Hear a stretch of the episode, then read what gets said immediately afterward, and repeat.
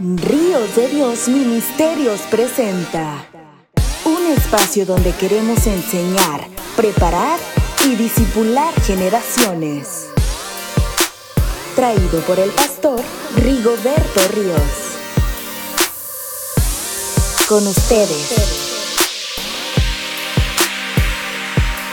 Reflexionando a tiempo.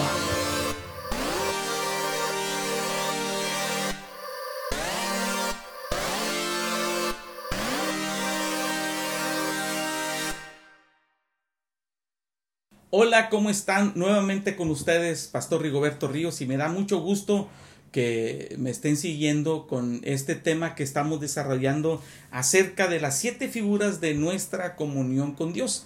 En el capítulo pasado estábamos platicando acerca de las tres preguntas existenciales que todo el mundo nos hacemos. ¿De dónde vengo? ¿Quién soy? ¿Para qué estoy aquí? ¿Y a dónde voy? Y también les decía que eh, esas preguntas se disipan eh, cuando nosotros encontramos la respuesta en la palabra de Dios. Y hablando precisamente acerca de, de quién soy, de dónde vengo, eh, tocaba el punto de, la, de lo que es la identidad. Y les decía eh, la ocasión pasada que nuestra identidad la descubrimos cuando tenemos comunión con el Señor y que el Señor en Mateo 7:23 es uno de los reclamos que nos hace acerca de eh, nuestra intimidad con Él, nuestra comunión con Él. Y bueno, precisamente con el, eh, eh, el tema que nos ocupa acerca de las siete figuras de nuestra comunión con Dios, aquí vamos a ver cómo nos identifica la Biblia. Es decir, somos lo que la Biblia dice que tú y yo somos o podemos llegar a ser. Y, y, ahí hay una relación muy íntima acerca de lo que, lo que yo soy y también lo que Dios es para mí. Y vamos a hablar acerca de la vid y los pámpanos. Dios como la vid, nosotros como las ramas de esa vid. Vamos a hablar acerca de eh, eh, Dios como sumo sacerdote y nosotros como sacerdotes del templo. Vamos a ver también Dios como la piedra angular y nosotros como la piedra viva. Vamos a ver a Dios como la cabeza y nosotros como el cuerpo. Vamos a ver también acerca de Dios como el capitán y nosotros como los soldados. Vamos a ver también otro tema acerca de, de Él como el esposo y nosotros como la novia del Cordero. Y por último estaremos viendo acerca de Él como nuestro pastor y nosotros como las ovejas. En estas siete figuras de nuestra comunión con Dios vamos a darnos cuenta que eh, nosotros tenemos privilegios y derechos, pero también tenemos responsabilidades. Y cuando yo entiendo cuál es mi derecho y mi responsabilidad en eso, en aquello que la Biblia nos identifica, será más fácil entonces eh, establecer esa comunión con Dios, esa intimidad con Dios. Bueno, y lo primero que vamos a ver en esta ocasión es acerca de, de, el Señor Jesús como la vid y, nosotros eh, como, como los pámpanos. Dice Juan capítulo 15, hablando acerca de la vid verdadera. El Señor dice, yo soy la vid verdadera y mi Padre es el labrador. Y si dice que eres la vid verdadera es porque hay vides que no son verdaderas, que son vides falsas. Y en eso debemos tener mucho cuidado y poner atención. El Señor dice, yo soy la vid verdadera y mi Padre es el labrador. Todo pámpano que en mí no lleva fruto, lo quitará. Y todo aquel que lleva fruto, lo limpiará para que lleve más fruto. Ya ustedes están limpios por la palabra que les he hablado. Permanezcan en mí y yo, permaneceré en ustedes. Como las ramas no pueden llevar fruto por sí mismo si no, si no permanecen en la vid, así ustedes, si no permanecen en mí, no pueden llevar fruto. Yo soy la vid, ustedes son los pámpanos o son las ramas. El que permanece en mí y yo en él, éste lleva mucho fruto, porque separados de mí, nada podéis hacer. El que en mí no permanece será echado fuera como pámpano y se sacará y lo recogen y los echan en el fuego y arden. Si permaneces en mí y mis palabras permanecen en ustedes, pidan lo que quieran y será hecho. En esto es glorificado mi Padre, en que lleven mucho fruto y sean así mis discípulos. Entonces lo que nosotros estamos viendo acerca de esta figura que nos habla mm, perfectamente bien acerca de nuestra intimidad, de nuestra comunión con Dios, Él es la vid y nosotros somos eh, los pámpanos o somos esas ramas. Y la Biblia nos dice de manera muy clara, nos dice de, una manera muy puntual y muy objetiva acerca de nuestra permanencia con Él. En la Biblia, en el capítulo 15 de Juan, nos vamos a dar cuenta que muy recurrentemente eh, viene la palabra permanecer. Permanecer. Yo creo que viene más de siete veces. Usted lo puede subrayar ahí. La palabra permanecer. Entonces, esto nos enseña a nosotros que una de las cosas más importantes que usted y yo debemos considerar para poder llevar fruto es que necesariamente necesitamos permanecer en Él. Es una necesidad muy apremiante permanecer en comunión con Él, porque de otra manera no vamos a llevar fruto. Y lo, y lo peor del caso es que además de no llevar fruto, la Biblia dice que seremos cortados y echados al fuego donde se consume toda rama que no, no llevo fruto. Entonces, lo que vamos, eh, lo que nosotros aprendemos en esto es que hay una eh, suficiencia absoluta del Señor para producción del creyente. Es decir, Dios es todo suficiente. Dios es todo suficiente, todopoderoso para hacer que usted y yo produzcamos fruto en medio de esta comunión. No necesitamos otras alternativas, no necesitamos otros intermediarios, no necesitamos eh, otras cosas, es más, no, no necesitamos ni siquiera hacer tanto esfuerzo de nuestra parte. Dios es todo suficiente para hacer que usted y yo produzcamos fruto. Eso es lo primero que debemos tener en cuenta. Una ocasión el, el apóstol Pedro pregunta y dice, Señor, ¿a quién iremos si solo tú tienes palabras de vida? Pedro está entendiendo que Jesús es todo suficiente para poder dar fruto. Otra cosa que vamos a entender también en esto es que unidos a Él es la única forma garantizable que vamos a producir fruto, unidos a Él. De otra manera no podemos producir fruto.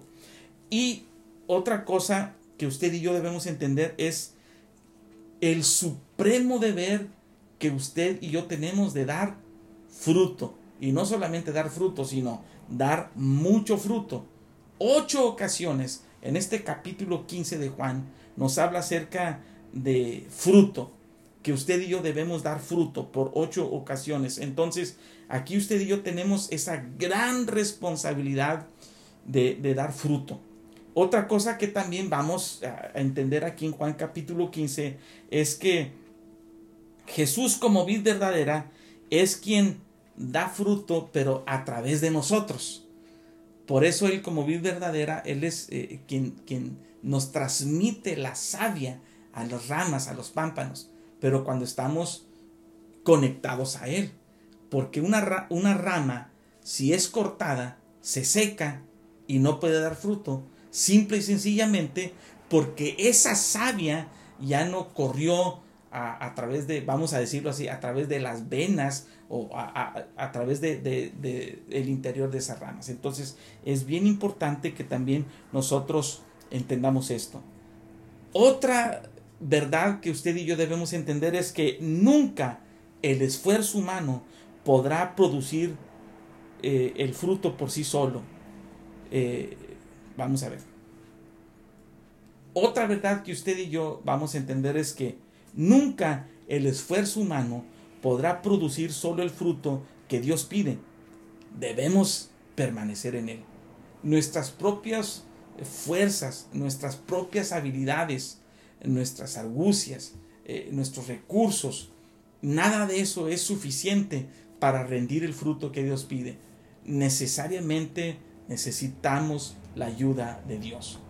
Hay muchas personas que por más que se esfuerzan, que, por más que, ponen de su parte, que, que por más interés ponen en tratar de rendir fruto, pero están desconectados con Dios eh, simplemente se frustran porque no rinden el fruto que quisieran. ¿Qué es lo que se necesita? Estar conectados con Dios precisamente. Y eh, algo bien importante eh, que usted y yo debemos entender es que conectados con Él nos, nos garantiza el hecho de dar fruto. El Salmo, el Salmo 1 es un salmo precioso de, de David y este salmo nos enseña a nosotros acerca de la importancia de estar en comunión con Él. Dice, bienaventurado el varón que no anduvo en consejo de malos, ni estuvo en camino de pecadores, ni en silla de escarnecedores se ha sentado. Y luego el versículo, el versículo dice, sino que en la ley de Jehová está su delicia. En otras palabras, este varón se deleita en la ley de Dios. Esta persona se deleita en la palabra de Dios, sino que en la ley de Jehová está su, delicia y en su ley, en su palabra, medita de día y de noche. Entonces, cuando usted y yo nos conectamos a la palabra de Dios, cuando usted y yo buscamos las verdades de la palabra de Dios, cuando usted y yo meditamos en la palabra de día y de noche, entonces es aquí donde el Señor nos habla acerca del resultado. Serás como árbol plantado junto a corrientes de aguas, que da su fruto en su tiempo y su hoja no cae y todo lo que hace prosperará. Cuando usted y yo nos conectamos con Dios a través de su palabra, dice la Biblia que somos como árboles plantados junto a corrientes de las aguas, que dan su fruto en su tiempo, su hoja no cae. Mire, de repente eh, yo he tenido la oportunidad de viajar mucho por carretera y cuando estoy en medio de la carretera, en medio de la nada, y una de las señales para mí, para saber que estoy llegando a un pueblo es precisamente las arboledas y, y entre más frondosos son las arboleras, digo, bueno, en ese lugar hay agua. ¿Por qué? Porque los árboles frondosos es una señal inequívoca que ahí hay agua, que ahí hay vida. Y la Biblia dice que usted y yo somos como árboles plantados junto a corrientes de aguas. Cuando usted y yo estamos conectados a las corrientes de las aguas, cuando usted y yo estamos conectados a la palabra de Dios, cuando usted y yo estamos disfrutando de la comunión con Dios, entonces nosotros daremos nuestro fruto a su tiempo, pero es bien necesario que estemos conectados con Él. Y para concluir, en Isaías, en el capítulo 5, Isaías capítulo 5, en los primeros eh, versículos, nosotros podemos ver eh, un, cántico del profeta. Yo le llamo el corrido, el, el corrido de la viña. Y dice, ahora cantaré por mi amado el cantar de mi amado a su viña Tenía mi amado una villa, una viña en una ladera fértil. La había cercado y despedregado y plantado de vides escogidas. Había edificado en medio de ella una torre y hecho también en ella un lagar y esperaba que diese uvas y dio uvas silvestres. Ahora pues, vecinos de Jerusalén y varones de Judá, juzguen ahora entre mí y mi viña. ¿Qué más se podía hacer a mi viña que yo no haya hecho en ella? ¿Cómo esperando yo que diese uvas, ha dado uvas silvestres? Les mostraré pues ahora lo que haré yo con mi viña. Le quitaré su vallado y será consumida, aportillaré su cerca y será pisoteada. Haré que quede desierta, no será podada ni cavada, y crecerán el cardo y los espinos, y aún a las nubes mandaré que no derramen lluvia sobre ella.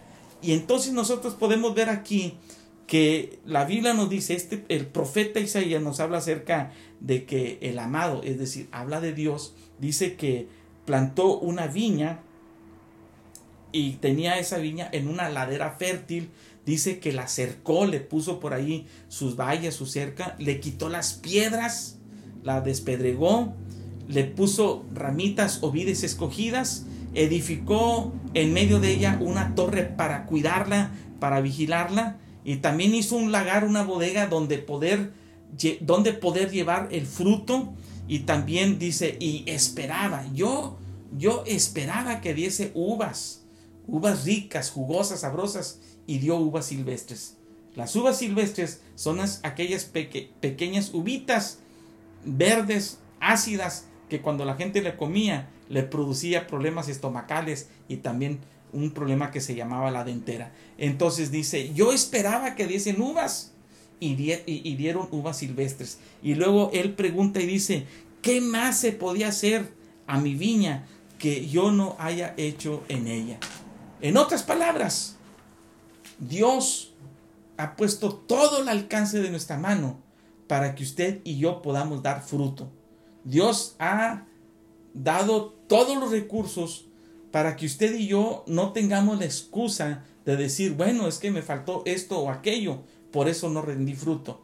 Dice, ¿qué otra cosa se podría hacer que yo no lo haya hecho ya en mi viña? Entonces, mis amados, es bien importante que usted y yo estemos conectados en una íntima comunión con Dios para dar fruto, así como lo vimos en esta figura, en una de las siete figuras que le estoy enseñando, la vid y los pámpanos. El Señor Jesús como la vid verdadera y usted y yo como las ramas de esa vid que estamos llamados a dar fruto. Nuestra intimidad con Él, nuestra comunión con Él, nos garantiza que verdaderamente vamos a dar fruto y mucho fruto. Les agradezco mucho por su atención. Permítame orar.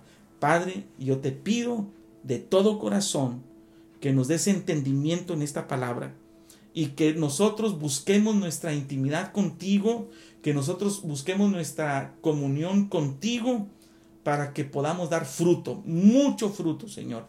Y así como las ramas están eh, injertadas, están conectadas con la vid y éstas dan mucho fruto, así nosotros queremos también estar conectados contigo. Ayúdanos, Señor, para que nosotros anhelemos fervientemente estar abrazados a ti. En el nombre de Jesús. Amén. Muchas gracias por su atención y nos vemos en la próxima.